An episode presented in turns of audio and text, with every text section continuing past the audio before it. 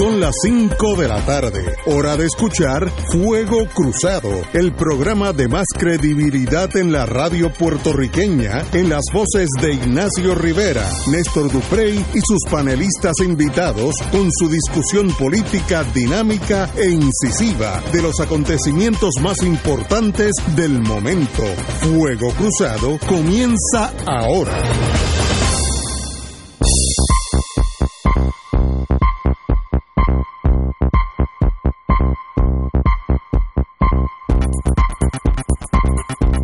Tardes, amigas y amigas. Empezamos hoy un miércoles a 48 horas de un cambio de gobierno, que es el viernes a las 5 de la tarde. Faltan 48 horas, literalmente. Ponle un asterisco.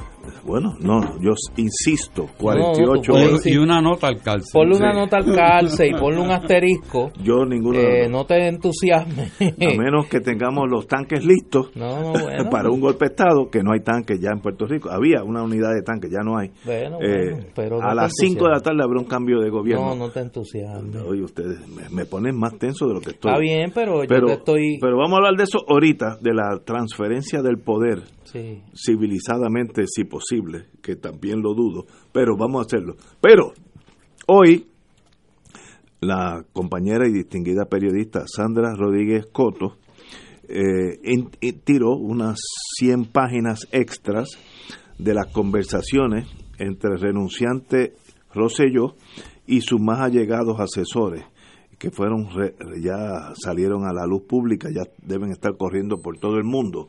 Eh, esto es parte del bochorno que sufrimos todos nosotros cuando nuestros gobernantes se mostraron, aunque, y me corrijo, no son niños, eran manduletes, mozalbetes, diríamos allá en Madrid, eh, sin el más mínimo recato del poder que tuvieron en sus manos y lo desperdiciaron con sandeces, cosas impropias, eh, sexistas, etcétera, etcétera. Ni quiero hablar de eso porque me, se me sube la presión. Pero ahí está, esa fue la realidad. Y hoy salieron 100 páginas más de nuestro historiador, que ya estoy seguro que ya las grabó, Sí, señor. las tiene en su mente. Compañero, Sí, señor. Eh, hoy salen 97 páginas adicionales del chat de los brothers. Los 12 brothers, así ellos se llamaban en el, en el ay, chat. Dios mío, Eh, esa es una de las dos filtraciones que ha habido hoy. Hay una filtración de unos mensajes de texto y de unas declaraciones juradas sobre la intervención de la secretaria de Justicia, Wanda Vázquez, en el caso de suya, pero de eso hablamos más tarde. Pues eh, la amiga Sandra Rodríguez Coto revela unas 97 páginas donde básicamente se confirma el patrón, la mentalidad de este grupo de adultos inmaduros eh, en eh, su pensamiento y en cómo manejaban los asuntos del país. Parece que la palabra favorita de Ricardo Rosselló para referirse a las mujeres ay es la palabra prostituta en su acepción de cuatro letras. Porque en este chat, como en el chat anterior, eh, la utiliza muchísimo. Eh, en este caso, para referirse directamente a la licenciada Alexandra Lúgaro, de esa manera, como para insinuar conductas similares de eh, la periodista Limari Suárez, que irónicamente fue la periodista que participó en la entrevista consensuada que se le hizo al gobernador Rosselló en, la, en el programa eh, Nación Z de la Mega y que pues coordinó el recientemente allanado eh, Sixto George. Otros que se llevan eh, insultos, otro que se lleva insultos en este chat es el es el representante Manuel Natal, donde en la página 64 del mismo le llaman mamá, ya ustedes saben, porque es la otra palabra Sí, favorita favorita de los muchachos. de los brothers en el chat anterior, a raíz de la discusión del acuerdo de Cofina y el Centro Comprensivo de Cáncer, y se cuestionan para que vean dónde andaba la mentalidad de estos muchachos que si Manuel tenía los ojos hinchados de tanto llorar denunciando el acuerdo eh, de Cofina. En la página 78 del chat eh, se burlan de la asistencia a una reunión que tuvieron Alexandra Lugaro y Manuel Natal en la Plaza de Río Piedra.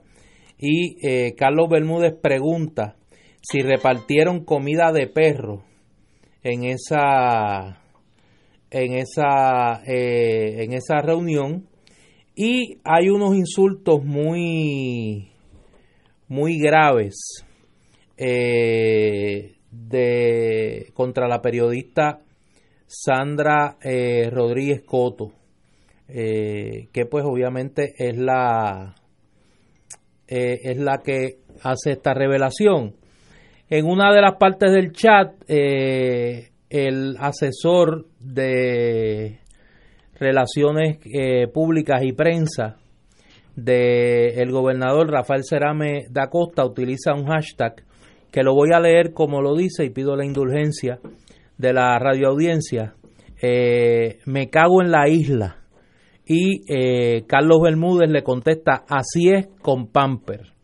Esa es la mentalidad de, estos individuos. Reinante en estos mozalbetes. Eh, es básicamente una confirmación de, la mentalidad. Claro, lo curioso de esto, además del contenido, es cómo se divulga. El contenido son la divulgación se da a través de fotografías que se toman eh, de un teléfono celular donde se retrata corriendo eh, el chat de Telegram. Eh, sería interesante ver de quién era el teléfono, obviamente, pero debe ser de uno de los participantes. De los brothers. De uno de los brothers o del War Room de Fortaleza, como se llamaban en su fantasía. En su fantasía estos, estos individuos. Son 97 páginas, las pueden accesar en varias plataformas, están en Noticel, están en la página de, eh, de Sandra Rodríguez Coto en blanco y negro. Hay una interesante que, digo, esta frase de, de me cago en la isla, que parece que era de las frases favoritas de Rafael Cerame, la usan reaccionando a un video donde aparece Georgie Navarro con una camiseta de los Knicks de Nueva York. Y luego de usar la frase eh, diciendo con una camisa de los Knicks, Ricardo Rosselló le contesta, y la cara de Juma épica, refiriéndose a, a, Georgie, a Georgie Navarro. Eh, otra de, la, de las insinuaciones es eh, por ejemplo, una Ramón Rosario comenta, reforma contributiva aprobada en Senado, populares Pipi Valgat, Vidota en contra, Eric Correa, único PNP en contra. Y Carlos Bermúdez le contesta, tan pulcro es estadista a la memoria de Coquito. ¿En manos de quién estábamos? Es que es, mejor. Eh, poco pasó aquí eh, compañero don Héctor Richard, no quiero interrumpirlo, diga usted. No, muy buenas tardes. muy buenas Oye, ahí, antes, que, antes de pasarle a, a Héctor, de todo lo que se revela aquí, lo más peligroso me parece a mí, además de los insultos, que repito, confirman una mentalidad, es los comentarios que se hacen en ese chat a varios casos que se están viendo en los tribunales, particularmente el caso eh, de Mario Marazzi.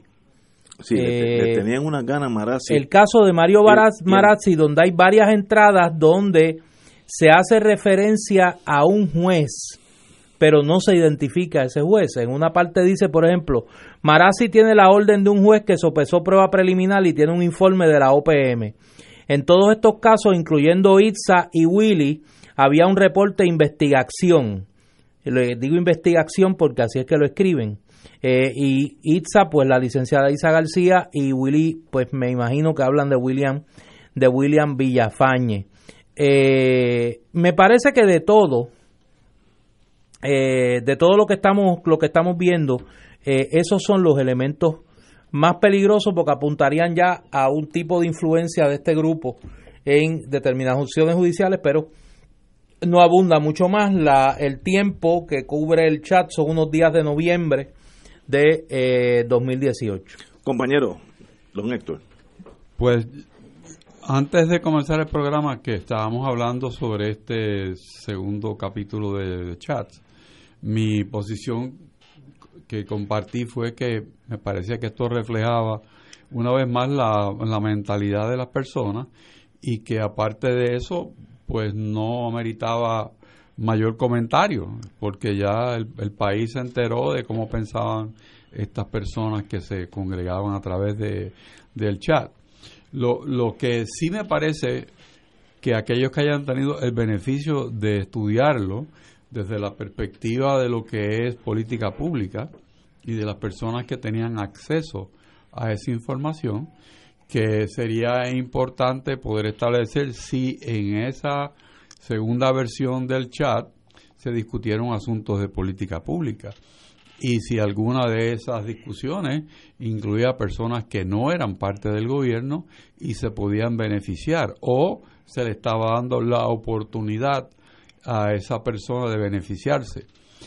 Además, el hecho que se discutieran casos eh, que se estén viendo en los tribunales apunta a la necesidad de mirar eso con mucho cuidado, que no sea que se esté tramando de alguna manera afectar el proceso de adjudicación puro y limpio de los tribunales con efectos extraños. Así que hasta ahí llego. Yo creo que no, fuera de eso, para mí, desde la perspectiva legal, no, no tiene mayor consecuencia. Bueno, yo creo que ya el daño está hecho a ellos mismos mayormente y, y, en consecuencia a la gobernación de Rosselló, que ya pues finaliza en 48 horas. Eh, y yo creo esperamos. que... Eh, no, yo estoy seguro de no, eso. No, pues esperamos, esperamos. Bueno, ok, pero di diferimos ahí. Pero es difícil uno que ya tiene sus canitas comprender, entender cómo personas que obtuvieron el endoso del pueblo y por eso ganaron las elecciones y llegaron a sus puestos sin tacha alguna, votan, desperdician eso, llamándole prostituta al lugar, en este caso, eh, con mamá X al otro. Eh, ¿Qué infantilismo? Personas que son más, son más viejos que mis hijos y mis hijos ya son adultos, totalmente adultos. Los amigos Jay Fonseca y John Mott cogieron su Sí, cogieron. también. Jay, Jay. Oye, pero John es reincidente. Y John Mott ha cogido en, la, John, en ambas. En ambas ha cogido su golpe. pero, qué infantilismo. Eh, uso esa palabra porque fue la palabra que usó el periódico El Observador de Montevideo, Uruguay, hablándose de estos brothers. Dijo un alucinante, algo por el estilo, infantilismo. Y es una ex expresión perfecta. ¿Qué infantiles eran estos señores? Sí, pero déjame tomar Pero- excepción pero- de una, de, de- del calificar a estos individuos como niños No, no, y, no. y esta cosa de conducta Hombres infantil. No comportándose son hombres hechos y derechos. hechos y derechos. Bueno, gobernador de Puerto Rico, Que, a- que son unos inmaduros y infantilismo. que son una gente que tienen una mente torcida con una obsesión increíble con el con sexo. el sexo, el sexo los vuelve. Eh, de- de- este, muchachos de fraternidad y de, de que están en el vacilón. La frase que, que pienso no la puedo decir en radio, pero están en la gozadera todo el tiempo. O sea, y, y esta era la gente que gobernaba el país. que eran eh, y que Digo, o que lo gobiernan hasta el viernes por la tarde, 40, esperemos 40, nosotros. 40, 48 horas, Esperemos nosotros. 48 horas. Pero ahí estamos. Oye, hay otra, hay otra expresión donde que esta es otra que creo que hay que observar de comunicaciones del presidente de la Comisión Estatal de Elecciones con Norma Burgos, comisionada del PNP, donde donde se plantea eh, en un momento Elías Sánchez pregunta, ¿alguien ha hablado con Norma? Y Ramón Rosario le contesta, el juez maybe. Me dice imagino, no dice que juez, Wow. pero me imagino que será el presidente de la Comisión Estatal de Elecciones. El que, el que ya fue destituido. Exactamente. Buah. Un capítulo penoso, triste, que hizo mucho daño a la imagen de Puerto Rico. Eh, recordemos que el presidente de Estados Unidos en prime time dijo que Puerto Rico es el país, se, se refirió a nosotros como country, ni territorio, es el país más corrupto en este momento ante los ojos del presidente. Estos muchachos se ganaron esa, esa, esa, ese endoso que eso toma años corregir esa mácula en nuestro espíritu por cuatro cretinos, no digo cuatro, sea un poquito más de Son cuatro. 12, son 12. 12, 12, brothers. 12 brothers que de verdad los une la mediocridad y la maldad y la obsesión con el sexo. Una tragedia puertorriqueña que yo creo que lo bueno que llega el viernes es que pasamos esa página y empezamos a olvidar. Ojalá. No, y a lo mejor se juntan en otro sitio. No, pero que si juntan en Bulgaria, yo no tengo No, no, no, problema. pero en otro allá sitio, Bulgaria, en otro allá sitio Bulgaria. más cercano, más no, no, cercano. No, Señor, mira, no, no, hay, no hay espacio bajo la bandera americana para eso. Sí. sí. Hay un espacio No donde diga. se podrían juntar. Eh, Claro. Bueno, en Guaynabo. y si el Joker lo junta, en MDC. el Joker lo puede juntar. Metropolitan Detention Sí. Center. No, pero no diga eso. Suave, suave. Vamos a una pausa, amigo. Esto es Fuego Cruzado por Radio Paz 810 AM. Y ahora continúa Fuego Cruzado. Back in the US of A, compañero. Oye, eh, hay que hay que ponerle el ojo, como me señala muy correctamente un amigo abogado e investigador, a esa referencia que pasa casi desapercibida en este chat a una conversación eh, de alguien que identifican como el juez con Norma Burgos. ¿Por qué? Porque estas conversaciones se realizaron, las conversaciones que cubre este chat, los días 1, 2, 3, 4, 16, 17, 18 y 20 de noviembre del 2018. Ya para esa fecha, porque fue nombrado el 4 de septiembre de 2018, el juez Juan Ernesto Dávila era presidente de la Comisión Estatal de Elecciones. ¿Quién es el, el- el nuevo? El nuevo, el actual presidente, Oye, quien sustituye al juez Rafael eh, Ramos Sáenz, eh, Rafa Comay, como se le conoce en, en otros eh, ambientes. Eh, si esto es así, estaríamos hablando de que había una comunicación extraoficial más allá de la comunicación oficial entre comisionada electoral del PNP y presidente de la Comisión Estatal de Elecciones, entre el presidente y Norma Burgos. Porque, repito, Elías Sánchez pregunta, ¿alguien ha hablado con Norma? Le contesta Ramón Rosario, el juez maybe uno tiene que inferir que el juez al que se están refiriendo es al presidente de la Comisión Estatal de Elecciones. es lo lógico. Es lo lógico. Lo señalo porque de todo lo que hay aquí, de todo lo que hay aquí en este chat, lo nuevo, en términos de posibilidades de actuaciones eh, de dudosa legalidad, podría ser esto. Porque a qué se refieren, qué tenían que coordinar. Eh, así que me parece que es un asunto que hay que mirarlo con mucho más cuidado eh, del que del que se puede tomar eh, eh, porque serían como dicen los abogados comunicaciones ex parte Impropia, vamos a ponerlo así. Es Por eso. fácil. Oye, Por pero, pero, como dije, hay otro hay otro elemento que lo estoy leyendo con cuidado para tratar de contextualizarlo y son unas referencias bastante desagradables a la muerte de Héctor Ferrer.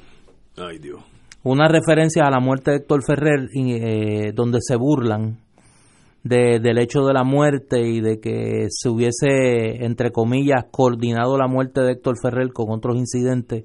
Eh, y es básicamente la misma, sea, la, la, la, misma conducta mentalmente fétida de estos, de estos individuos, ¿no? En un momento dado se dice, estoy leyendo aquí, eh, voy a pedir la indulgencia porque hay eh, varias eh, palabras ese no es mi estilo.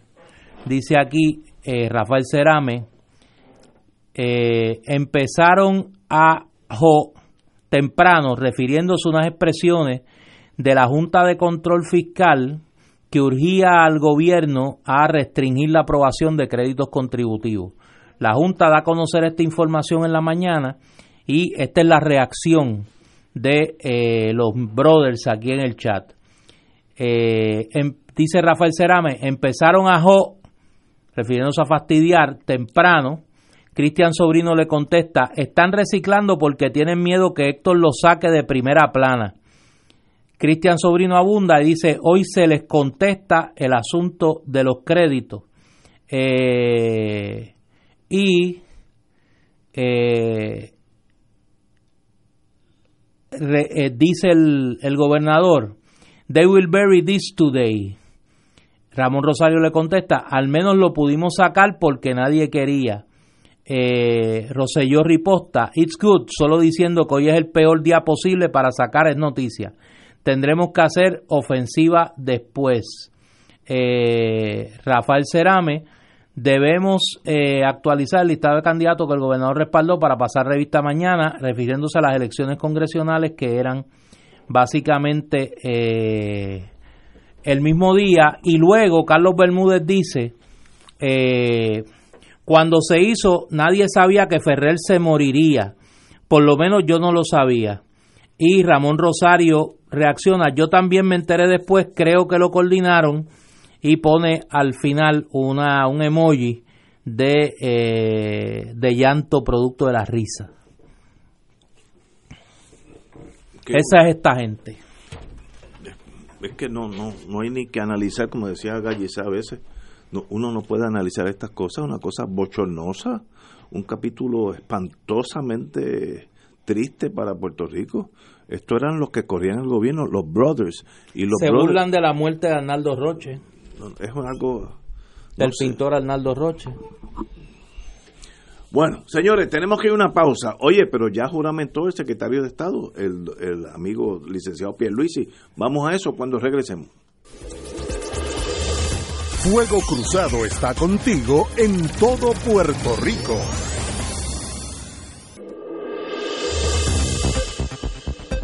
Y ahora continúa Fuego Cruzado.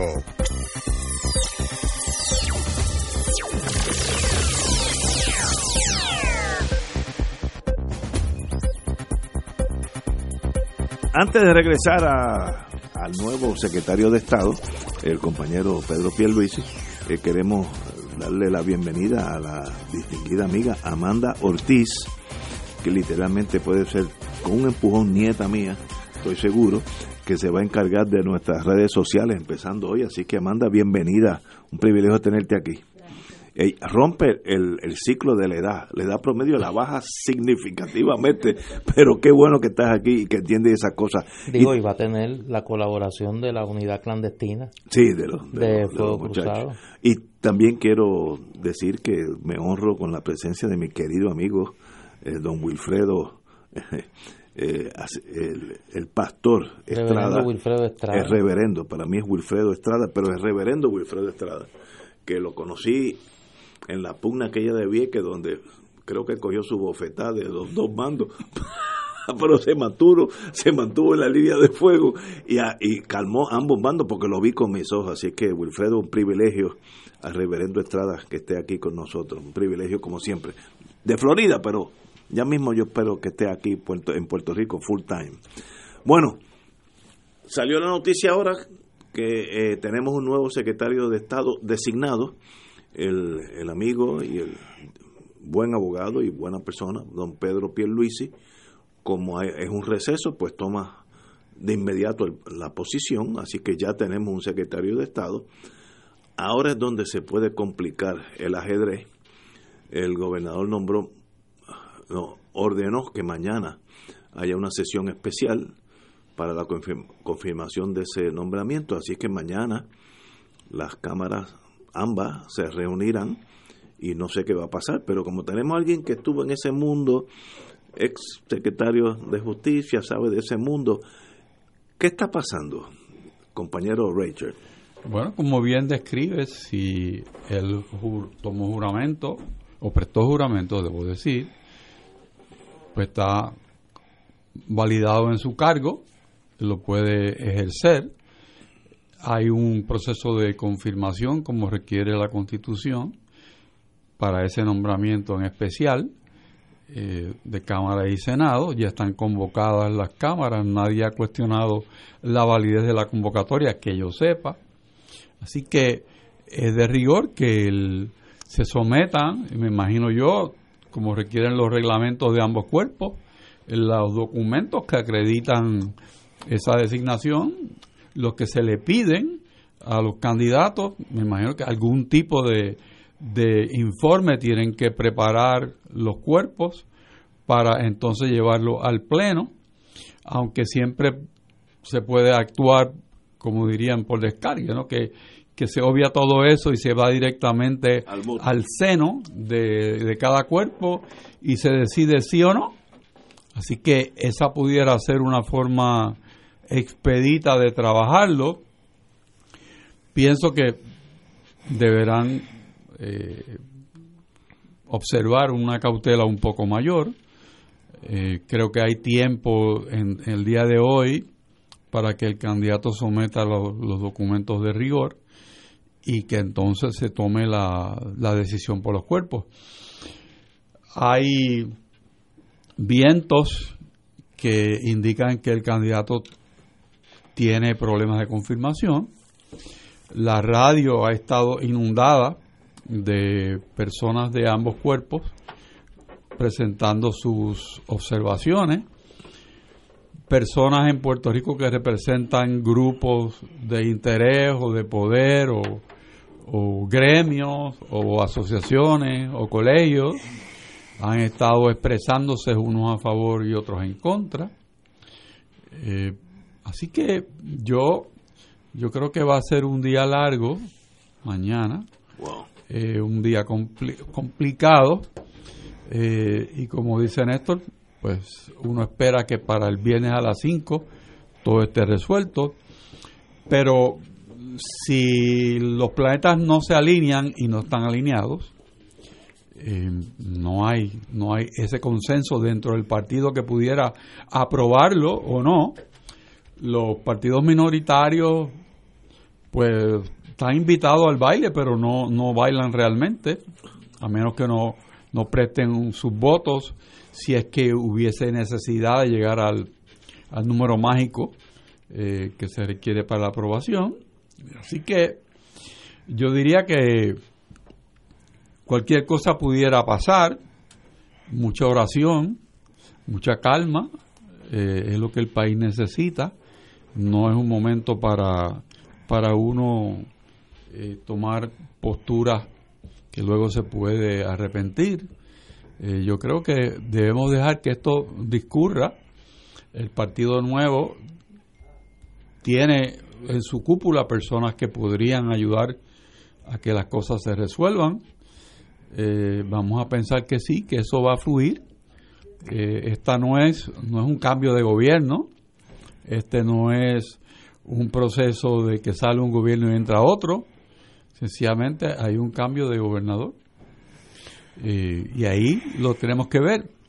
El gobernador hoy, pues haciendo uso del poder que tiene, pues ha nombrado un sinnúmero de personas a posiciones especialmente relacionadas con el gabinete extendido económico, que habría que ver si hay ese cambio el viernes a las 5, qué pasaría con esos nombramientos.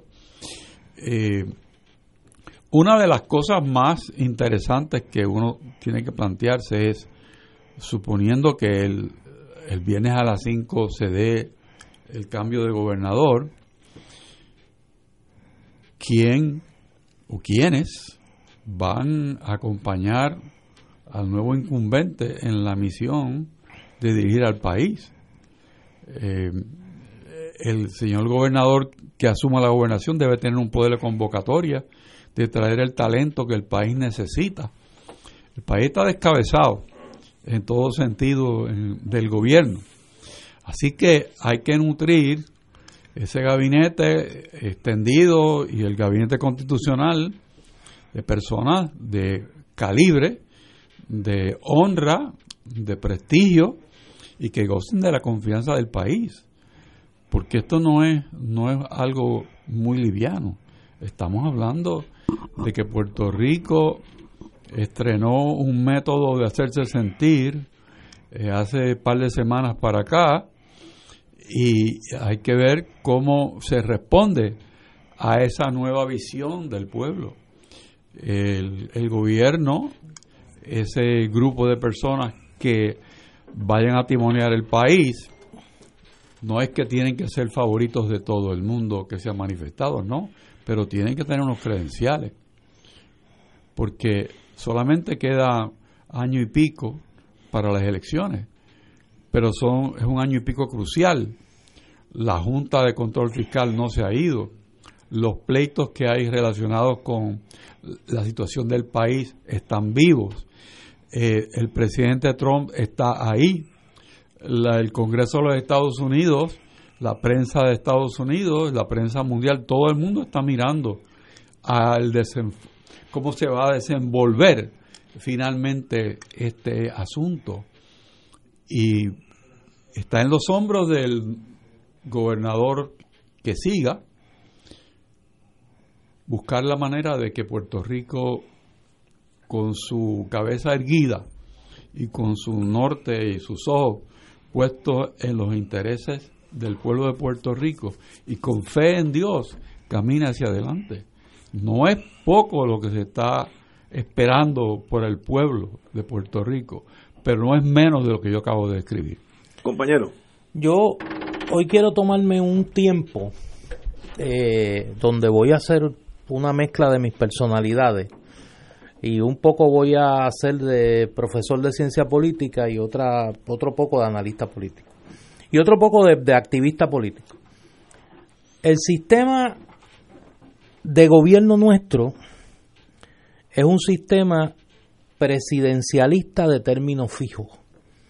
Eh, no tiene nuestro sistema constitucional resortes que permitan la interrupción de un mandato una vez el mismo es dado por el electorado en elecciones generales que son eh, simultáneas.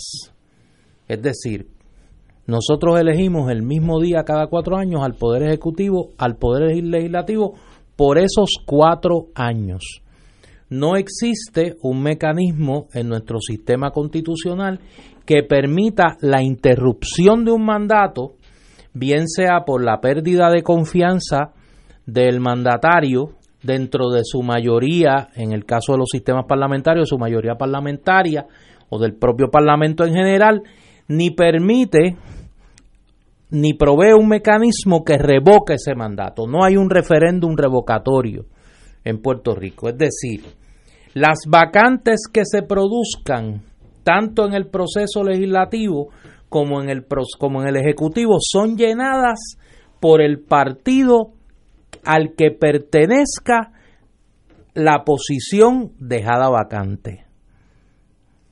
Quiere decir que igual que si en este momento ocurriese una vacante en la Asamblea Legislativa y esta vacante es llenada por el partido al que pertenezca el legislador que renuncia o deja de ocupar su escaño, en el caso del Poder Ejecutivo, la vacante del gobernador tiene que ser llenada por el partido al que pertenecía el gobernador. Ha habido un reclamo de la ciudadanía a raíz de una serie de eventos para que el gobernador Ricardo Rosselló renuncie. y que se dé un proceso que culmine en el nombramiento, en la elección de un nuevo gobernador, no a través de un proceso de elección general, sino de una sustitución que se produce mediante los mecanismos que provee nuestro ordenamiento constitucional, que son la renuncia o residenciamiento del Ejecutivo. Ese era la demanda de las manifestaciones que se dieron aquí y la sustitución de ese Ejecutivo por un Ejecutivo a ser escogido dentro del partido que obtuvo el mandato electoral en la elección general precedente, es decir, en este caso, el Partido Nuevo Progresista. Eso produce una verdad que es tan elemental que uno tiene que preocuparse de que haya gente confundida. El que sustituirá a un gobernador electo por el PNP es un miembro del PNP. Y los miembros del PNP en el poder legislativo, en el poder ejecutivo y en la estructura política de ese partido elegirán quien llena la vacante del gobernador electo bajo la insignia de ese partido. ¿Cuáles son los procesos? ¿Cuál es el resultado? Es una decisión del PNP, de esa estructura política dividida en distintos grupos de poder, poder legislativo, los alcaldes, eh, los poderes fácticos dentro del PNP, el poder económico dentro del PNP. Claro, que en una democracia se espera que el liderato político actúe influido por la sociedad civil y aquí ha habido unos reclamos de honestidad, unos reclamos de transparencia, unos reclamos de que el electo por la estructura política del PNP muestre una sensibilidad de esa estructura de liderato a los reclamos de la sociedad civil. Pero eso no necesariamente tiene que ser así. Eso requeriría una madurez política y una lealtad democrática en el sentido amplio de la palabra que es una opción política del PNP, no es una obligación del PNP. El PNP ha optado por elegir a una persona que cumpla con los requisitos que esa estructura política tiene en este momento, que no tienen que ser necesariamente, como no lo son en este momento presente, las exigencias y los requisitos de la inmensa mayoría de la sociedad civil puertorriqueña, incluyendo muchos miembros del PNP. Yo digo todo esto porque me parece que el pretender exigirle a los partidos de oposición, a todos, que de buenas a primeras legitimen la elección de un gobernador electo bajo la insignia del PNP es trastocar las reglas mínimas de lo que es el proceso, e, es el sistema de gobierno nuestro. ¿Por qué digo esto? Porque en el día de mañana, en un escenario legislativo donde un partido controla el poder ejecutivo y otro partido controla el poder legislativo, muy bien ese partido de oposición que controla el poder legislativo podría aliarse con legisladores del partido que controla el Ejecutivo, pero que por alguna razón, que no necesariamente tiene que ser las que la Constitución establece, decidieron de buenas a primeras que ese gobernador electo por su partido debe salir del poder.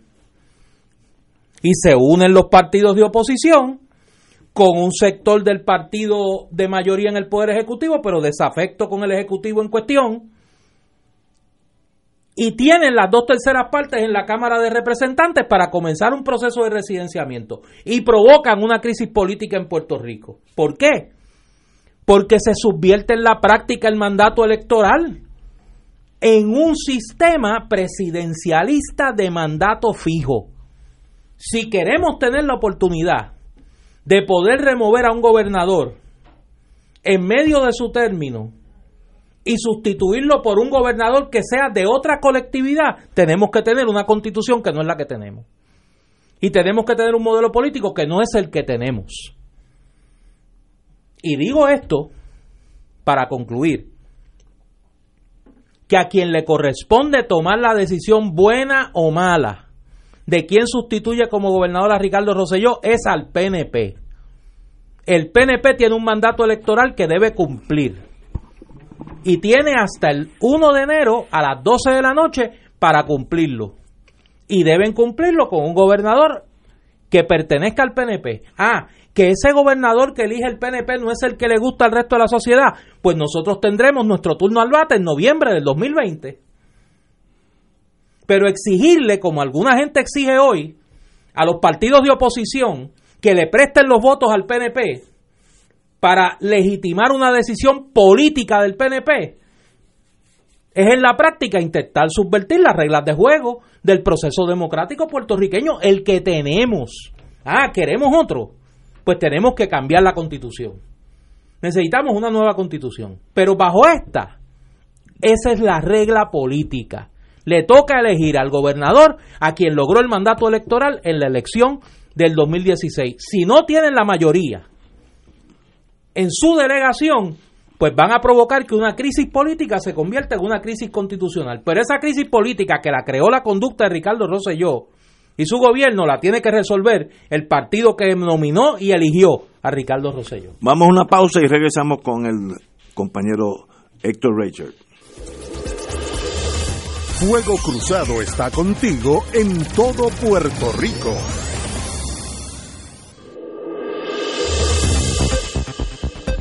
Y ahora continúa Fuego Cruzado.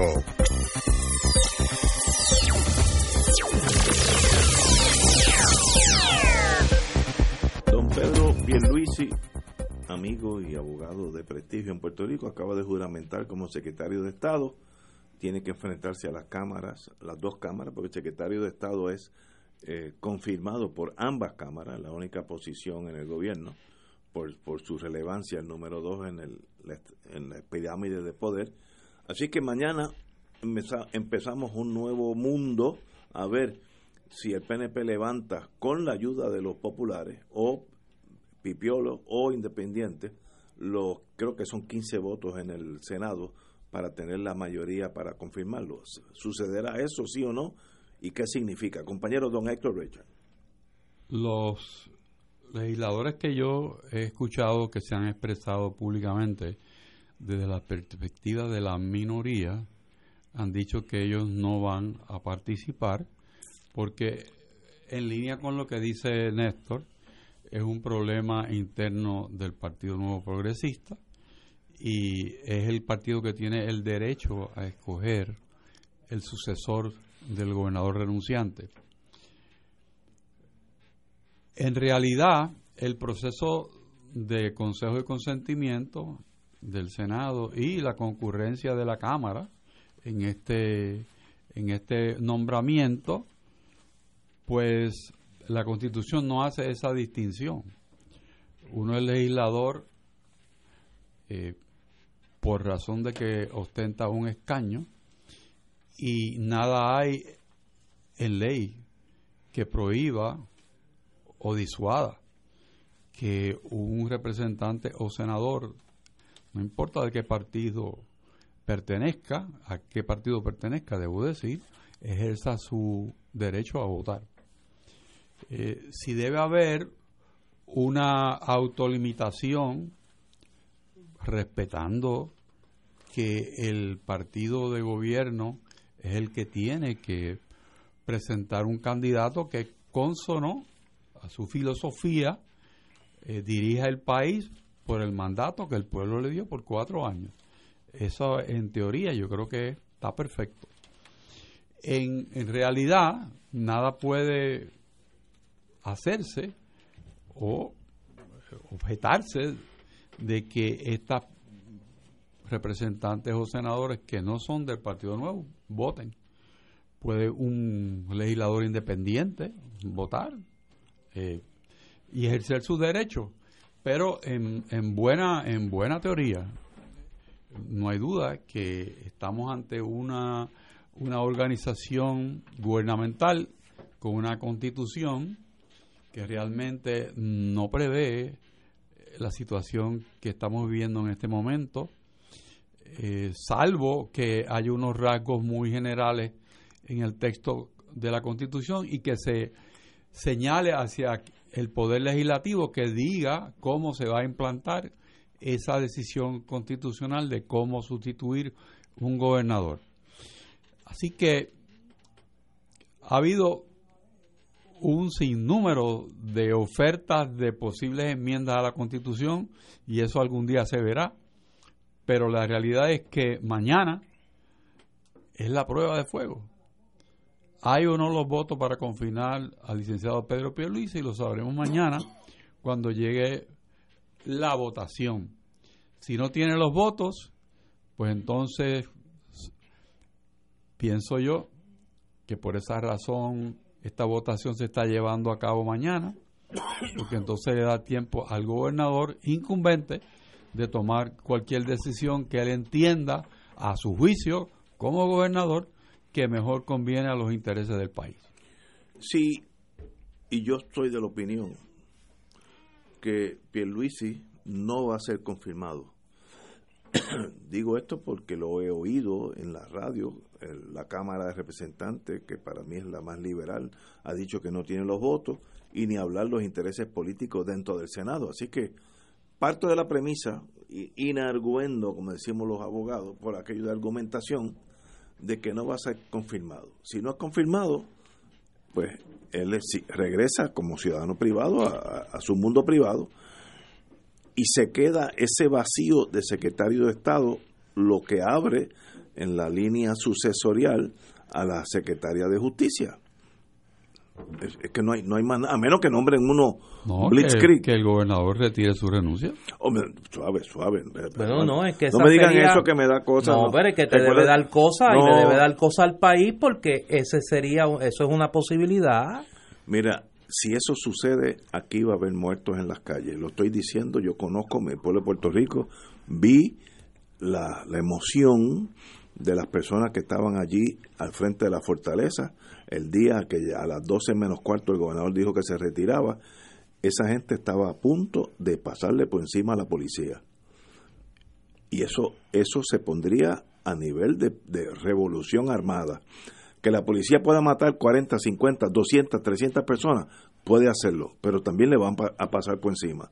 Así que esto es un impasse donde si el gobernador tiene una pizca de sentido común y de preservación del mismo, eh, mire, let it be, a las 5 comienza otra vida, él es doctor en ciencia, así que él no tendrá problema en Estados Unidos buscar un empleo en algún laboratorio de esos que, busquen las, las células madre que tanto, eh, de eso tanto él conoce.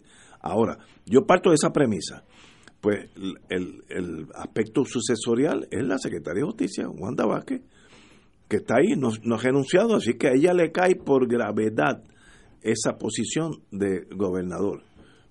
Juramenta y ya es gobernadora.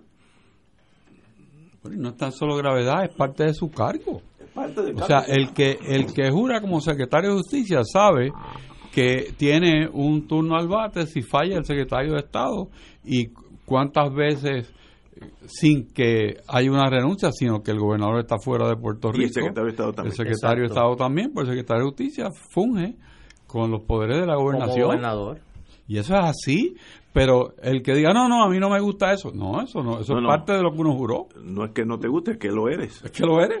no es, a, menos la única solución sería que ella renuncie. Yo no puedo, yo no quiero ser gobernadora, me voy. Ah, bueno, eso es otra cosa. Pues ya sabemos a quién le tocaría. Al de educación. al de educación. A Luis Hernández. Y entonces Eligio Hernández tendría que, me imagino yo, que a la velocidad del rayo, nombrar un secretario de Estado, que ahí es que se podría abrir la puerta para el nombramiento de Tomás Rivera Chats. Lo que pasa es... Eso es posible. Digo, y hay que leer también las otras cosas que están ocurriendo. Hoy, en la tarde, hay dos noticias que me parece que tenemos que calibrar. Uno, el anuncio que hace Ricardo Gerandi, de quedarse. De quedarse, pero se queda, hay que leer bien, porque es que, es que he oído, oído a alguna gente echándole leña al fuego de las cosas.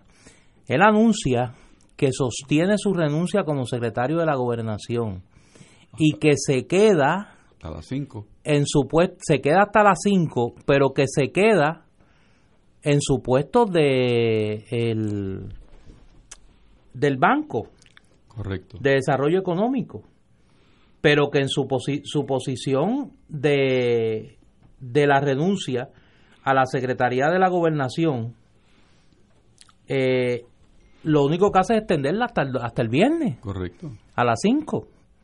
Eh, y donde retira su dimisión Es en la compañía de comercio y exportación. Ahí sí retiró su dimisión. Ahí me imagino que está dejando el pie ahí en la puerta. el, el nuevo gobernador Ahora. determinará. Lo interesante es los nombramientos que hace el gobernador hoy, que son nombramientos a puestos importantes. Por ejemplo, nombra a Omar Marrero, nuevo director ejecutivo de AFAF, nombra a Otman Chávez como director ejecutivo de la Oficina Central de Recuperación, eh, Reconstrucción y Resiliencia, la, la CORTRI esta, que es la que va a coordinar con el gobierno federal. Nombra a Fermín Fontanes, mira dónde está nombrando gente, director ejecutivo de la Autoridad de las Alianzas Público-Privadas, a Noelia García Bardales como directora ejecutiva de la Autoridad del Distrito de Convenciones y el más sorprendente de todos eh, es el de la senadora Margarita Nolasco como directora de la ACA. Cierto, y por eso mencionaba yo que él ha nutrido el gabinete económico, el, el grande, el gabinete Exacto. grande eh, en la área económica, o sea que me parece a mí que un, un gobernador que está saliendo no llenaría esas posiciones. Y a Eric Es que no es Rolón lógico. y a Eric Rolón, que está de eh, secretario de corrección y subsecretario de la gobernación, lo está recomendando para director ejecutivo de la Autoridad para el Financiamiento de la Vivienda. Pero el próximo gobernador puede deshacer todos esos Bueno, nombramientos. pues claro, claro. o, pues, ¿qué, qué es locura o- esta? o a menos que hayan sido todos consensuados eh, Con Pierluisi. con Pierluisi, que me imagino que sí, Buen punto. eh, o con el Senado. Digo, aunque la mayoría de ellos No van. no van a confirmación del Senado, Sí, pero con el próximo gobernador. con- por lo menos con el próximo gobernador debe haber debe haber eh, debe haber consensuado eh, debe haber consensuado esto. Son las 6 de la tarde, tenemos que ir a una pausa, amigo.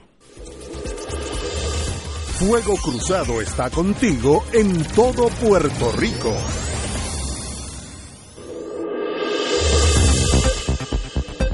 Y ahora continúa Fuego Cruzado. Regresamos, amigos y amigas, Fuego Cruzado. El, la el presidente de la Cámara de Representantes, Carlos Johnny Méndez, afirmó esta tarde que el compañero Pierluisi presenta problemas ahora mismo para ser confirmado.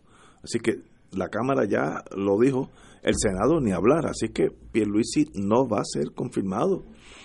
Vamos a, vamos a partir de esa Pero premisa. Wanda Vázquez será gobernadora Bueno, el viernes a las ser 5 de la tarde, a menos que el gobernador no retire su renuncia. Sí, sí, pero no digas eso que me da Bueno, cosa. te lo tengo que decir. Más, si porque es sigue que así, yo- mira, mira, Ignacio. voy a llamar al cardiólogo mío porque me voy a morir aquí. De- que, que el mío también, Baruch Caballero, pero es que en No, estas no, cosas no tiene que... no.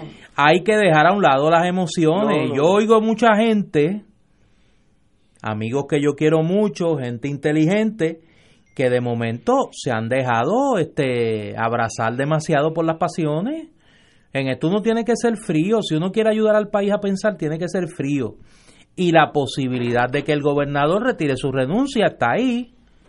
Está ahí. Ah, Es improbable. que es improbable, Improbable. que sería la última tomadura de pelo de este individuo y que va a provocar una explosión social sin precedente en la historia de Puerto Rico. Sí, eso también es correcto. Sí, sí. Eh, Por eso, No, pero no. está en el reino de lo, de, Sí, de- sí, de- de- sí.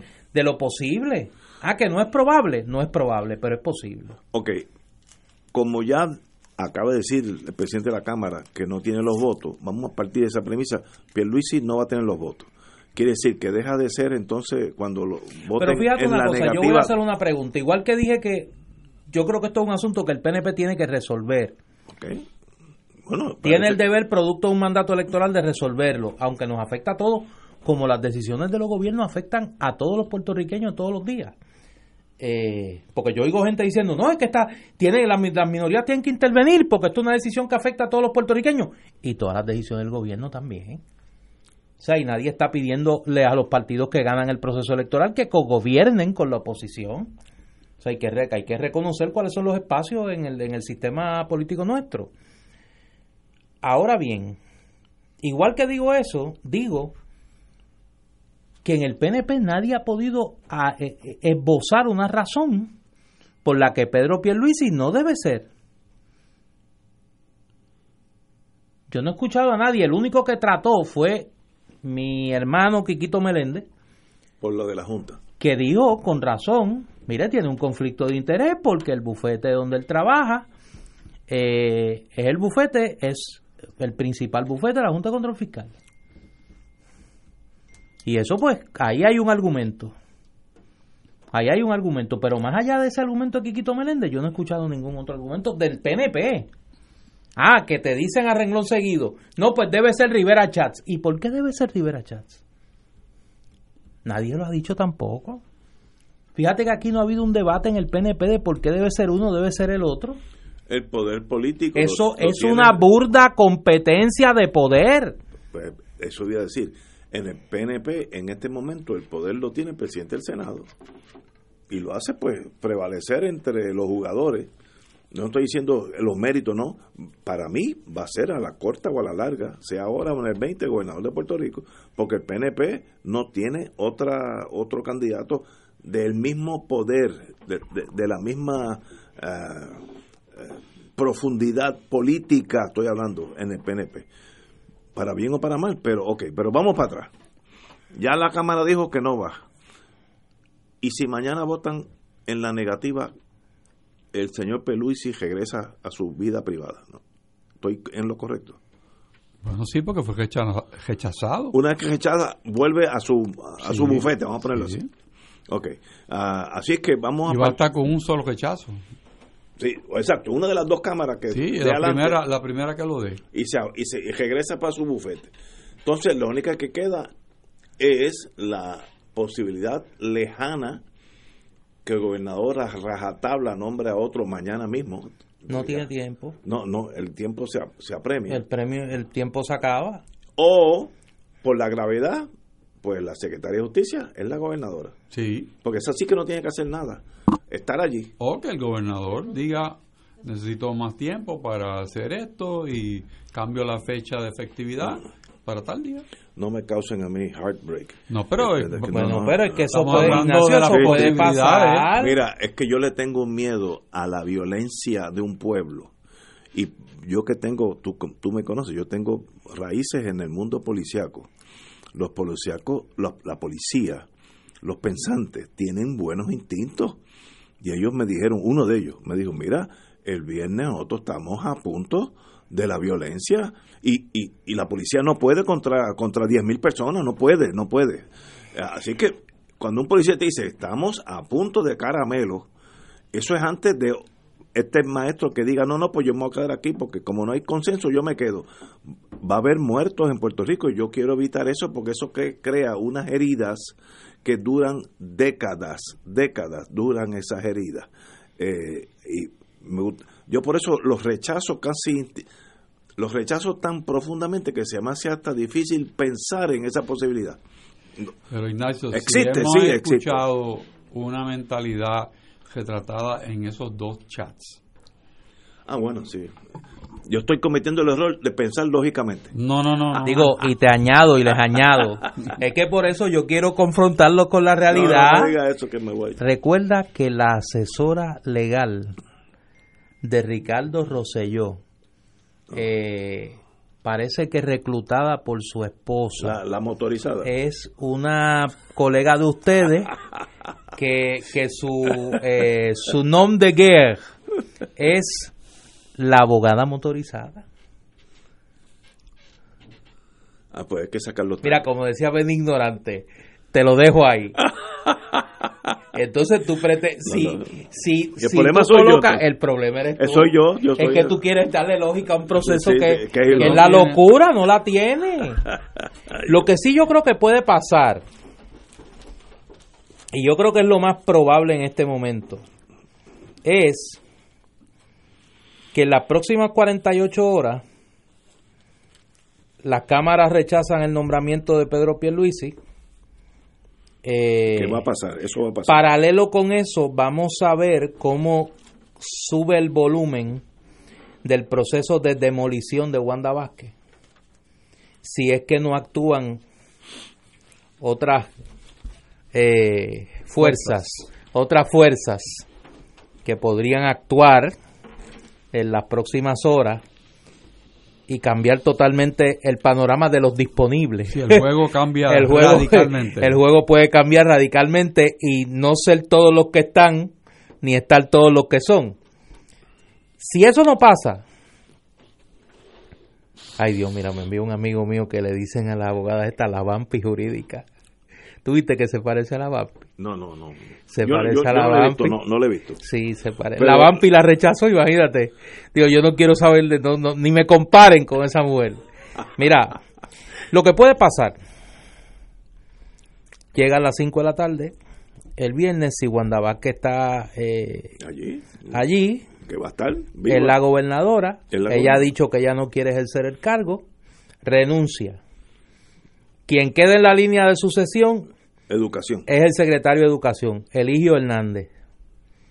Y más rápido que una bala, como Superman, nombra a Rivera Chat secretario de Estado. Y Y lo confirman, y Rivera bien. Chat será el gobernador. es posible. Por eso. Sí. Y Pero- yo creo que eso es lo más probable. Pero ahí, ahí, fíjate, no hay la confrontación, ese choque entre el pueblo y la policía.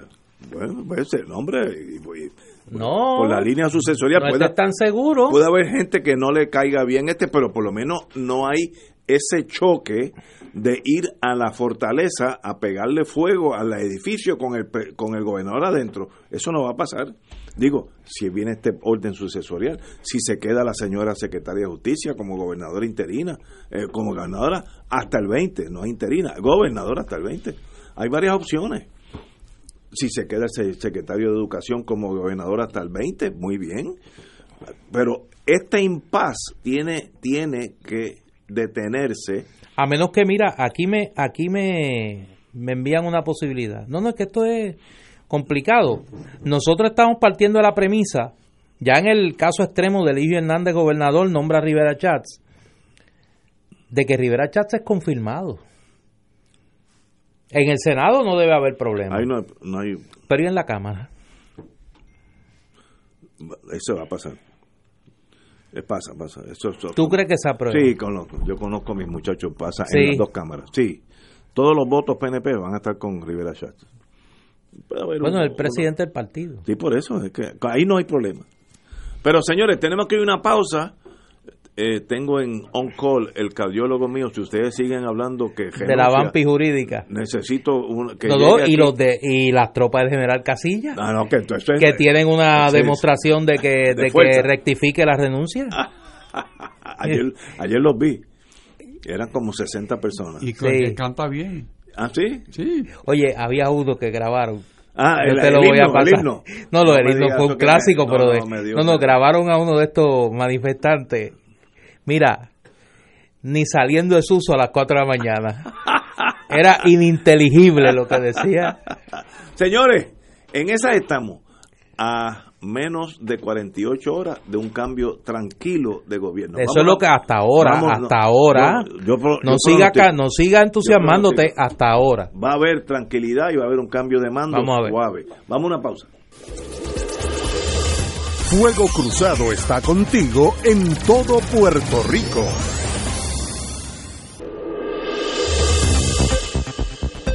Y ahora continúa Fuego Cruzado.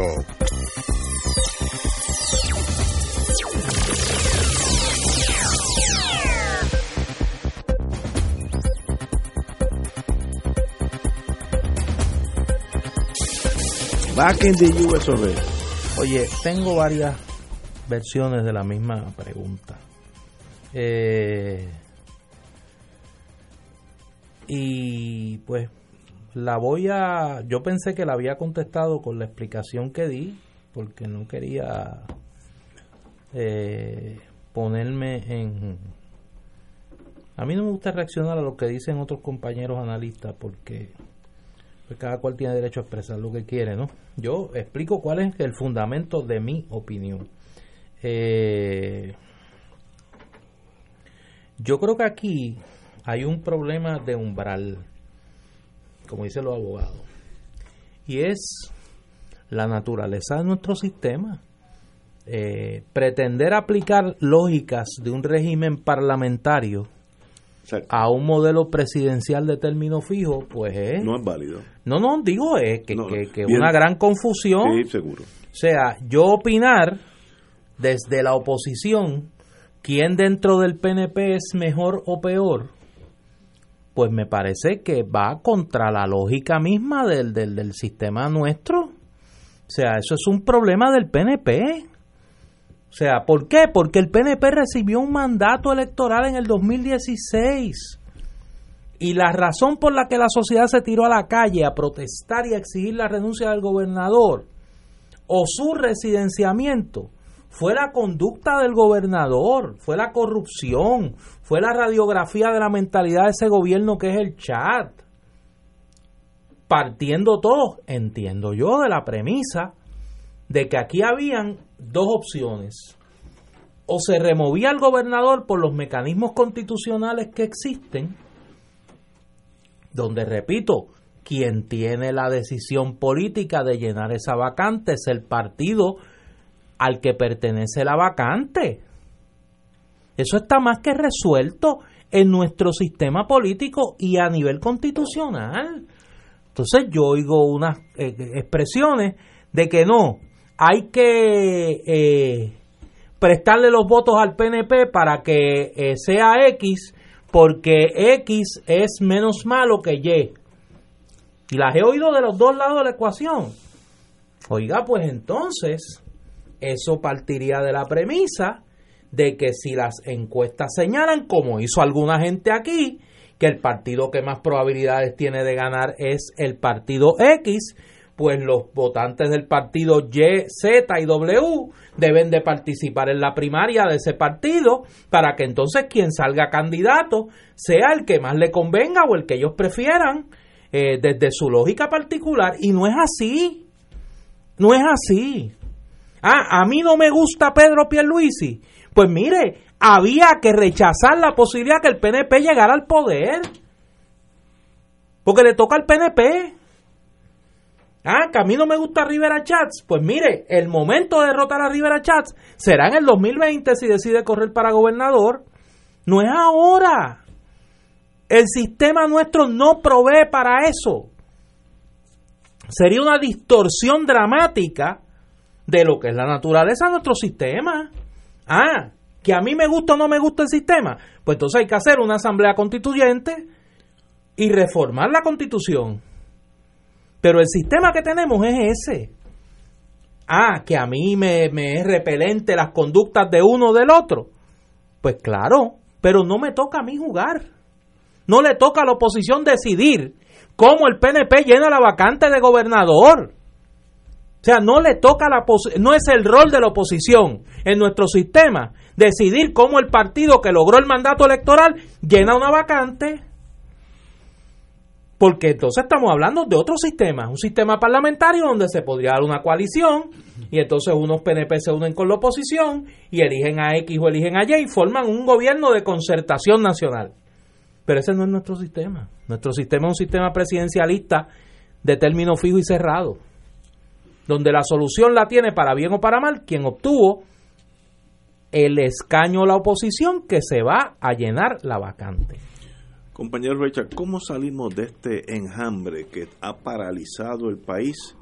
Llevamos dos semanas paralizados y me da, la, me da la impresión que la semana que viene también puede estar paralizado. Tres semanas de la historia de un país paralizado. Déjame contestar, perdóname, porque me hacen una pregunta aquí. Me preguntan que por qué que le da el voto a las minorías. Pues claro que le da el voto a las minorías, pero no le da el voto para trastocar el mandato electoral.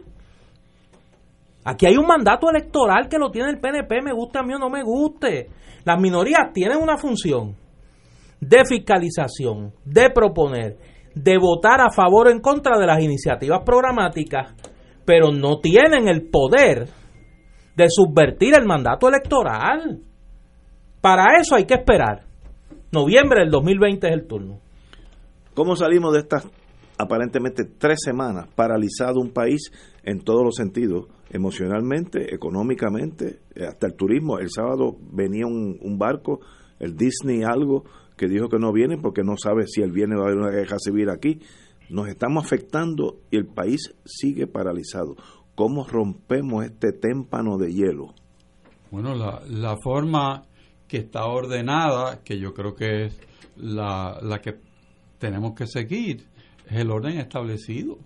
O sea, nosotros nosotros no podemos cambiar lo que ya está establecido en la Constitución. Que es el, el pues, secretario de Estado, si no el secretario de Justicia. Si el secretario, el secretario de Justicia, y si el secretario de Justicia no quiere o no puede, tiene algún impedimento, pues entonces que le siga el próximo. Ahora, pregunta, si la secretaria de Justicia no quiere, ¿puede rechazar algo que es un mandato constitucional? ella puede renunciar a ah, su cargo. Ella irse completo. Pero si se queda allí, es gobernadora. Eh, sí, si no renuncia antes de las 5 de la tarde, es gobernadora. Es gobernadora, puede renunciar al cargo de gobernador. Y se va para su casa.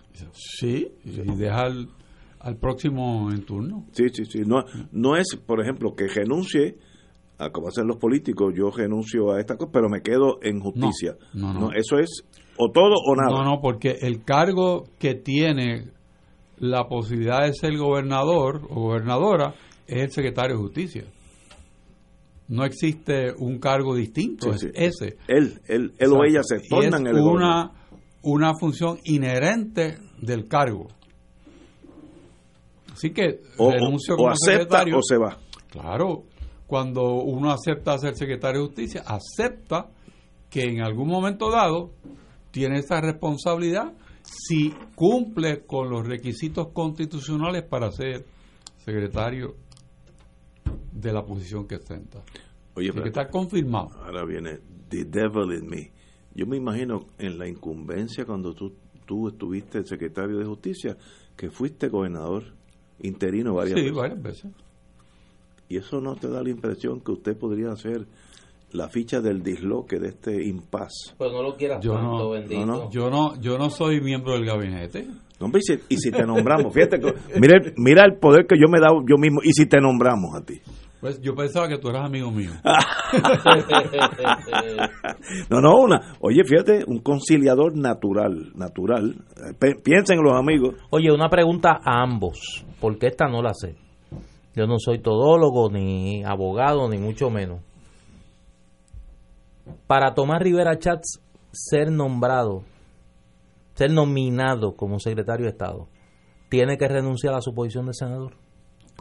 Bueno, él no puede tener dos posiciones. Yo, pero no, no, pero nominado. no, yo, estoy claro de que si es confirmado tiene que renunciar. nominado. Pero nominado. No puede nominar. Se queda en lo que lo confirman, se queda como presidente de la Cámara. Del Senado. Del, Senado perdón.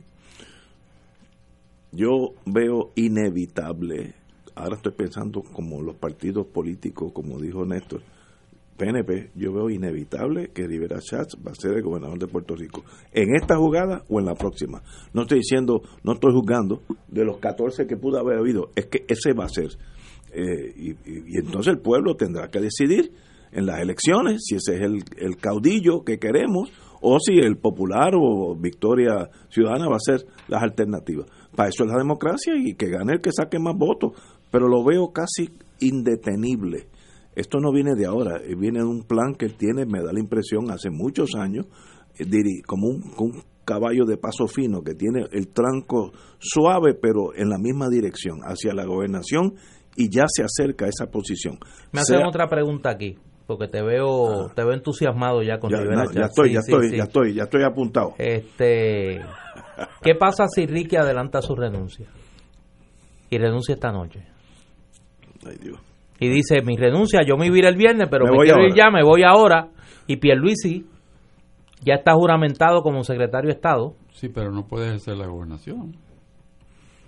¿Por qué no? Porque no, no. Porque no está constitucionalmente nombrado. Pero y el lenguaje de la ley 7 del 52, que dice que la excepción para poder sustituir al gobernador en cuanto a la confirmación es el secretario de Estado. Bueno, ahí tú tendrías el- el- la situación que se ha pensado por varias personas y varios eh, estudiosos de la Constitución y la Constituyente, de que esa, esa disposición no se configuró para una situación como la presente. Que es como dicen ustedes los abogados, un área gris. Este es bastante gris. Y tendría que resolverlo el el Tribunal, Supremo. Entonces, Esa es mi contención, que no soy abogado. Ese oráculo eh, de los nueve sabios que eh, y sabias, ¿qué dirían ante esta Usted es situación? tan elegante. Yo cuando yo sea grande, yo quiero ser como usted. Te lo digo, lo estoy Tener vendiendo, ese don de la templanza lo estoy que vendiendo como, tiene Héctor Richard. lo estoy vendiendo como el, el- Sí. el- el que rompe el impas, aquí lo yo quiero tenemos. ser como él. Yo, yo me imagino que la esposa de él nunca me volvería a hablar a mí. No, no, te odiar, te odiar. Se fue completa Te la va a odiar. amistad. Señores, lo que sí no puede seguir es la incertidumbre. Mire, yo trabajé 10 años en mi vida. Pero es que esta incertidumbre la ha creado el PNP, No, pero- Ignacio. Esto es que- un problema el- del PNP. Pero el que la cree, el que la Por cree, eso. mata al país. ¿Tú crees que si yo soy General Electric y yo quiero invertir para una planta que va a crear 300 empleos y yo no sé lo que va a pasar el sábado, si va a haber guerra civil, yo voy a meter un millón de pesos antes antes de que empiece a producir algo? Chicos, Eso por no dos años y medio, por dos años y medio, estos legisladores, estos alcaldes sabían lo que estaba pasando. Sabían cuál era la mentalidad de ese gobierno. Sabían de la corrupción. Sabían del rol de Elías Sánchez. ¿Qué hicieron? Nada. Cuando se tiró el país a la calle, pues entonces comenzaron a pedirle por lo bajito a Ricardo Rosselló que renunciara. Y entonces ahora pero- tienen la flema de pedirle a la oposición que le resuelva el problema. Pero- Esto es un problema del PNP. Tú lo que quieres es que no na- nada de ayuda de los populares. No, no, porque la crisis la han creado ellos. pero, ok, pero y respectivamente La tienen que resolver. y respectivamente de tu análisis, el que sufre es el país, Claro. se paraliza todo. Y el país Todo. tendrá la oportunidad en noviembre del 2020 de salir de toda esta claque. Sí, sí, o, o No de salir de toda esta claque. o- Yo no tengo duda que en el 2020 Bueno. vamos a salir de esta claque. eso lo veremos. Por eso vamos a salir de esta claque, pero por el momento es una crisis amamantada, sostenida, creada por el PNP. La tiene que resolver el PNP con los votos de los legisladores del PNP. Pero los populares no están No, inclinados populares, a pregúntale a los populares. ayudarnos, No, ayudarnos. no, no, pregúntale el- a los populares. Señores, Yo sé que el legislador de Victoria Ciudadana, Manuel Natal, no se va a prestar Mira. con su voto a esa charada en el interín que resuelvan el problema. hay que salir de esta incertidumbre Pues salgan porque, de ella. porque nadie puede eh, si yo si, si yo soy una línea aérea que quiero volar de Berlín a San Juan este es el momento de decir "Vale, vamos a hacer los terminales eh, yo no sé pues tú Chico, esperas. ¿tú no crees que todo el un mundo está esperando. gente seria, ah bueno pero que el liderato fuera gente seria o por lo menos medianamente razonable, hubiesen dicho, oye, se tiró el país a la calle. Aquí había muchos PNP marchando. eso es correcto ya está La gente está hastiada. ¿Tú no crees que debemos buscar aquí un alcalde, un legislador, un ciudadano privado que sea lo suficientemente honesto para que el país esté conforme con la decisión que nosotros hemos tomado? No. Pero lo que están buscando es quién le asegura el guiso a los de Ricky, o quién indulta a Ricky, o que Tommy llegue, o que Diego nadie le dañe la silla para que se pueda sentar en el 2020. ¿Qué tiene que ver eso con el país? Nada. ¿Qué tiene que ver eso con la indignación de la gente? Nada.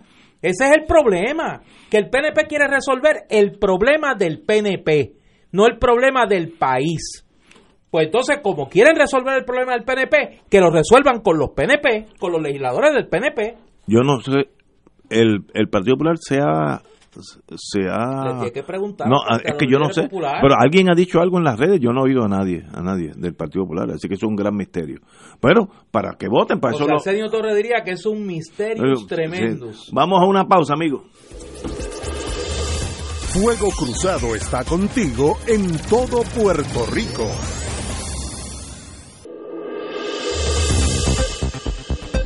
Y ahora continúa Fuego Cruzado.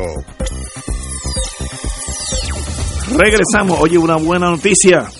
El equipo nacional de baloncesto nuestro arrancó su participación en los Juegos Panamericanos en Lima con una gran victoria 73 a 64 sobre Venezuela.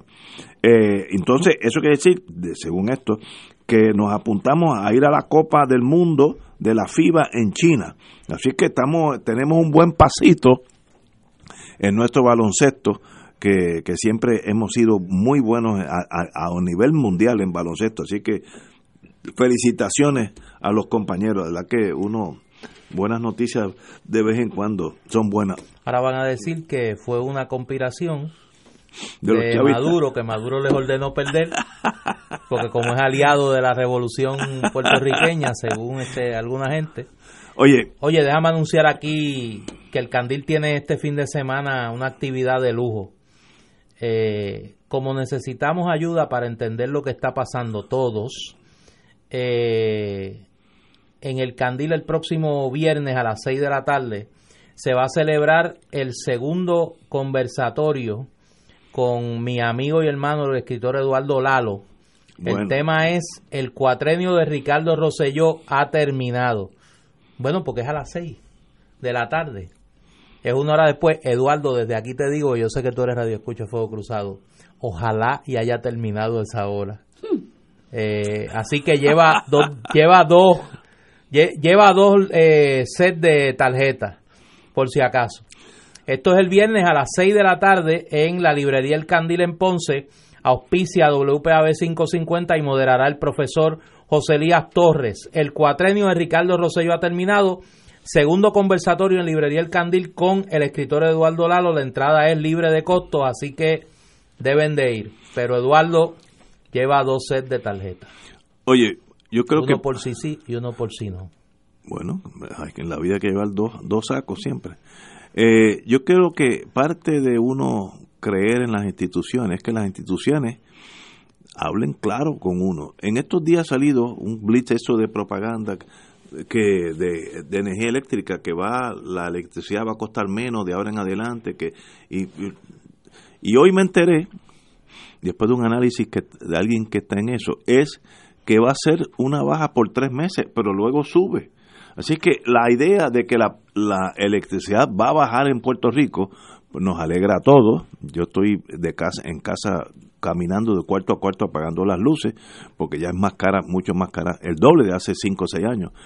Y pero no me digan que va a bajar, porque entonces yo me alegro, pero es solamente por tres meses, por esas cosas, fluctuaciones de precio, que en tres meses vuelve y regresa a su ah, nivel normal háblenle claro al pueblo, señores. Yo, como dicen en inglés, I can take the pain. Denme las malas noticias.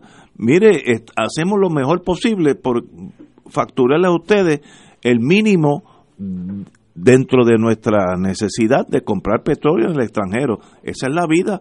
No me metan una mentirita porque este no a la larga pues quedan ustedes, ustedes los de relaciones públicas peor que, que antes. Bueno, hay otra noticia que no le entiendo, así no le echen la culpa a la gente de relaciones públicas, no, yo que me van a empezar a escribir. Estos no Eso lo vi por la por las sí, pero estos no son los relacionistas, estos son los, de adentro. No, estos son los, los buscones estos de COI. Este, sí, bueno, hay que llamar las cosas como son, sí, no, no, no, los buscones estos de COI que todavía están por ahí este escondidos, eh, que, que están sacando lo que le queda, raspando la olla eh, en estos dos días anunciando cosas absurdas. Todos los días tienen un anuncio cada vez más absurdo. Y si es por tres meses, digan, por los próximos tres meses va a haber un bajón en la electricidad de seis centavos, lo que sea. Pero Ignacio, la realidad es que no es así, porque si tú vas a establecer la verdad y la realidad es que hay que repagar la deuda a los bonistas. A la larga. Hay a la- todo un sí. plan de escalonamiento, Sí, de aumento sí, en correcto. la tarifa. O sea Eh, eh, que estoy contigo. que Por, no- por eso que me sorprendió gratamente. Y adiós, mira, qué bueno. Es embuste. Eh, eso es un flash. Este, Sí, de esa- de esas cosas de, de publicidad. de- eh, eh, hay una noticia que yo no sé la certeza, pero así que yo no sé nada de educación. El 80% de los estudiantes no tendrán que pagar matrícula en la UPR. ¿Eso es así o eso Eso es otro otro, otro, otro gimmick? Otro gimmick que vamos a pagar, pero de otra forma. Porque la mayoría de los estudiantes en la UPR, si no tienen préstamos, si no tienen la beca, tienen préstamos estudiantiles. Pero no es que no es que sea gratis. No es que le van a regalar la matrícula. Exacto, no. el 80% de los estudiantes, si dice no tendrán que pagar matrícula, uno asume que es gratis. Eso no es correcto, no va a ser gratis. No, No, eso es otro fake news. O de tu bolsillo o el bolsillo de los Estados Unidos. Del Pues, gobierno pues entonces el- la, la noticia en sí eh, es errada, da la impresión de que de ahora para abajo el 80 entra por allí como Pedro por su casa. Te voy a leer algo. No diga eso que me... Sí, te voy a leer Mira algo. que ya, Mira, ya, ya me bajó la no, te bilirrubina. voy a leer algo. Mira, hace unos días se reveló en un estudio eh, que hay 51 cuentas eh, de fotutos. Ah, sí, sí. Eh, ¿Cómo le llaman ellos? Este, trollers. los troles, los, troles. Eh, que eran eh, testaferros mediáticos, en eran español, fotutos, fotuto, fotuto. eran fotutos, testaferros mediáticos de COI en las redes sociales. Pues hay uno de ellos que escribió esto. Yo sé que esto te va, te va a traer hasta recuerdos, te va a sentir nostálgico. El Departamento de América de la Inteligencia Cubana Mm. tiene un grupo de trabajo inmenso solamente dedicado a Puerto Rico para subvertir su sociedad y también apoyar económica y políticamente a los comunistas de la isla. ¿Quién dijo eso? No, no, no. un troll de esto. Uh, ah, bueno. Yo sabía, ah, bueno, que, sí, yo sí. sabía que te iba a Sí, entender. no, no, no. me- Eso es los, los viejos tiempos. Oye, el miedo al comunismo todavía está por Sí, ahí. no, no, entonces que la inteligencia cubana tiene un grupo dedicado a subvertir. Y, no, y, lo de, y lo de mandar dinero me interesó. Si Sí, quieren, sí, sí, man- sí. manden el dinero. Para apoyar económica y políticamente ok. a los comunistas de la Ahí está. Pues, bueno, yo, Ahí nada más. yo le paro dos o tres nombres amigos míos que están ahí que le dan, le pasen un dinerito que algo cae siempre. Y tú montas un front. Me torno yo un troller de un troll de eso, como, eh, anticomunista. Oye, como no, como las cosas a veces cuando vienen salen malas, salen malas. Los, en los muelles de Puerto Rico eh, están casi paralizados con el nuevo programa computarizado adquirido en estos días. Ha causado congestión de camiones en la entrada de los muelles. Yo los veo cuando voy por la Kennedy. Así como ciertos retrasos en la entrega de mercancía a comercios y empresas distribuidoras desde hace varios días. Hay más de 50 camiones esperando para entrar. Y es que las computadoras pues no las setearon bien, yo no sé. Cuando yo era niño no había computadora y los furgones y entraban y salían de los muelles. Entonces ahora alguien compra un, gadget que vale dos mil y tres mil dólares y si no lo programa bien se paraliza el mundo. Hay que tener cierto sentido común, así que yo no sé cómo tú vas a parar el muelle de San Juan, un país que vive un 80% de su de sus bienes entran por la por la bahía de San Juan eh, porque se dañó la computadora. Eso me suena estas agencias del gobierno cuando uno llega así, hace una fila de dos horas y cuando llega allí, no, se fue el sistema. Bueno, no se puede ir en los muelles porque eso es vida o muerte y ahí hay mucha, hay desde comida hasta cosas de mé- médicas que son imprescindibles. No habrá alguien que pueda romper ese impas o tendremos que nombrar un zar de los muelles también. Habría que ver quién recomendó la compra. El, tumbólogo, el tumbólogo, sí, el tumbólogo. Hay, hay para ver otro, otro para el jo- Joker, como tú dices, el Joker. El Joker, no, no cuque al Joker, que el Joker este, Está ocupado, está ocupado. Está ocupado, está ocupado. Tenemos que ir a una pausa, siete menos cuarto. Fuego Cruzado está contigo en todo Puerto Rico.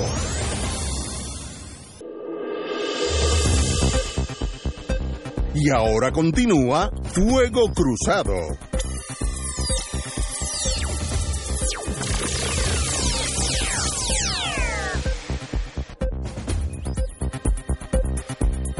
Regresamos, amigos y amigas, a Fuego Cruzado. Vamos a hablar del presidente Trump, que todos sabemos lo controversial que es, pero hay una noticia que le da un mérito a él. Menos migrantes cruzan la frontera por México.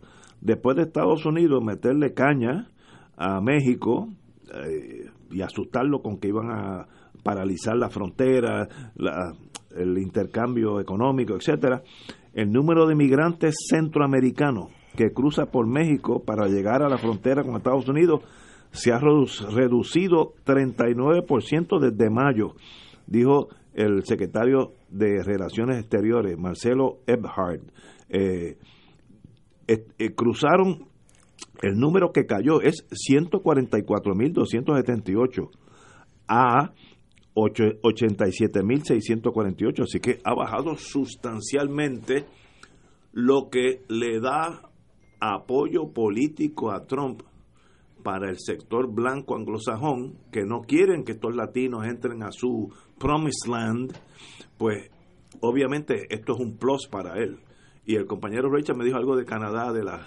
Bueno, una de las cosas que el presidente anunció, que estaba preparando una política para permitir que los medicamentos recetados que se elaboran en el Canadá puedan ser introducidos a Estados Unidos por la diferencia en precio. Marcada la diferencia. Es marcada. Marcada. ¿Cómo afecta eso a la industria farmacéutica de los Estados Unidos? Habría que ver. No, y, los, cabilderos de ellos. Sí. Pero esa es una expresión del presidente Trump. Populista. Pero con relación a lo que tú apuntas en cuanto a la disminución de la inmigración, también el presidente se apuntó otra con el Tribunal Supremo, a los efectos hace unos días de que sí se puede usar el, presupuesto de la Defensa Nacional para, construir la pared. Sí, sí, el Supremo lo, lo, validó. así que ya mismo empezaremos a ver, este ahora, yo vi con mis ojos, he ido varias veces a Israel, vi la muralla que ellos tienen entre Palestina y lo que era Palestina y Israel. Pero las distancias allí son chiquitas. Esta pared es de 1.300 libras, eh, millas, y es que va a ser toda, toda la frontera con México. O sea que no es una parecita, porque en Israel todo es diminuto, es de como de aquí a Santurce lo máximo, o tal vez menos. Pero allá es eh, el Río Grande completo, desde California hasta Luisiana. Así que no veo la, la efectividad de, esa muralla. Es que yo creo que eso es más emblemático que real. Yo estoy de acuerdo contigo. Es un símbolo de que no, no te queremos aquí. Es jugando también para su base. Claro, claro. Eso afecta a la estadidad, nosotros que somos latinos, no sé si... bueno, es el único que, habla de la estadidad. Hay que ver, hay que ver que para el presidente Trump todos somos brown. Sí, sí, somos latinos. La diferencia entre un mexicano y un puertorriqueño, que en realidad no es ninguna. No, y en realidad es muy poca, porque la misma raza, la misma religión, los mismos colores, matices. Bueno, no voy a entrar a eso porque me voy a deprimir ya mismo. Este, hoy ha sido un día difícil para mí aquí. Y falta. Y falta de aquí al viernes. Bueno, Baruch Caballero, nuestro cardiólogo, le aconsejo que venga mañana y pasado, esté aquí con nosotros en caso de que me dé un infarto a mí. Eh, bueno, destinan 181 mil dólares para un, eh, ¿cómo se llama este? Eh, centro de operaciones de emergencia eh, actualizarse en la isleta de San Juan el contrato es con Bethel Construction y no teníamos uno en, en Isla Grande, el que usamos.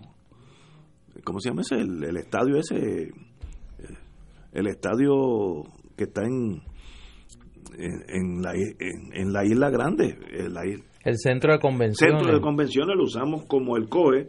Ahora queremos hacer una para la isleta de San Juan.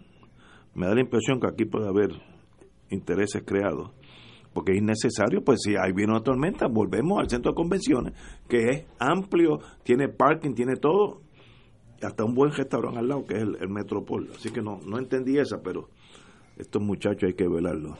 Este, Allí cabe mucha gente. Eh, tengo Lugares, si hubiese que reunir, sería hasta, fíjate, emblemático. ¿Qué? Pues en un lugar que hubiese que reunir mucha gente, por alguna razón, pues se pueden reunir allí. Sí, con un magistrado asignado. Sí, tú te acuerdas cuando reunieron los de AFLAC en el Coliseo de Arecibo, que eran tantos que hubo que reunirlo en el Coliseo de Arecibo. Eso es correcto. Sería emblemático. Ay, Dios. En el centro de convenciones Pedro Rosselló. Oye, reunirlo a todos allí. Yo no soy policía. Fíjate, yo digo eso y lo próximo que tú dices, yo no, soy policía. Eh, pero pero hoy te traiciona y el Joker te tiene al Joker mira en Guayama ¿Tú crees que viene el Joker? Yo no sé, yo no sé nada. Viene, de eso. viene. Este. No, yo de verdad que. Y como, lo he dicho antes. Esta noche noche buena. Parte de mi, parte Vamos al bosque, hermanito. Parte de mi triunfo en la vida es lo poco que yo sé. Así que no voy a saber nada de Pero eso. Pero ya es miércoles. Se desaparecieron 48 armas de fuego de un cuartel de la policía en Guayama.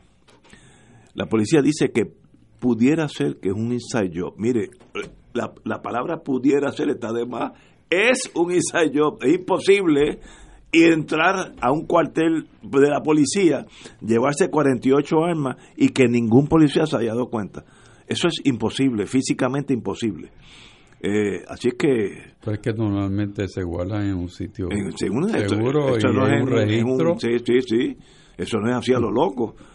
¿Cómo se entró allí? Pues Escalera dice que está investigando que pudiera ser... Eh, vele, los muchachos eh, eh, porque eso es. Y, y, qué van a hacer con esas 48 armas? Pues, of course, vendérsela al bajo mundo, que eso tiene un arma de fuego lícitamente puede costar 400, 500 dólares. Si es ilícita, vale 2.000, 3.000 dólares. Así que hay un gran mercado para esas armas. Eh, de verdad que me da eh, una noticia muy triste porque me da la impresión que eso es de la misma de la misma policía. espero que no sea, pero escalera, para eso, para eso está ahí este señor. Y de paso, eh, página, escribe una página histórica. Eh, los, ¿cómo se? Bowlers eh, ganaron en, en Venezuela, eh, ganaron varias, varias medallas, bronce y una de oro en bolos, ¿cómo se llama esa cosa? Así que estamos estamos en, en, Venezuela dejando nuestra marca, lo cual nos llena, nos llena de, amor y cariño a, los, a nuestros atletas. ¿Cuánto nos queda? Dos minutos, tenemos que irnos, vamos a la, a la historia. 1620, ya yo estaba casi por nacer. Los peregrinos dejan a Leiden, Netherlands, Holanda, para parar en Inglaterra y seguir hacia América. Eran este, perseguidos eh, religiosamente eh, por motivo de religión y emigraron de Holanda a Inglaterra, de Inglaterra a Estados Unidos. 1917, la batalla de Passchendaele eh, comenzó en la Primera Guerra Mundial, franceses contra alemanes y viceversa. Una batalla de un mes causó 500.000 muertos, 500 mil muertos, una cosa inconcebible. Eh, y 1961, Israel crece y pasa más de un millón de, de, ciudadanos en 1961. eh, y en el 2007, Operación Banner como bandera, la presencia del ejército armado británico en Irlanda del Norte se torna la ocupación más larga en la historia del imperio británico. Todavía están allí, así que eso ha durado, eso es un problema político casi sin solución. Señores, tenemos un consejo que quieras dar de última tranquilidad, tranquilidad. Y si quieren un una persona que pueda tal vez romper este impasse, tenemos aquí un compañero que es una línea. Y si le queremos dar un toque religioso, el reverendo Estrada y se acabó la, el, el, país amanecería el, lunes por la mañana otro otra nación. Héctor suerte en esa muchas gracias en esa encomienda. Con amigos como tú y no termino. Hasta mañana amigos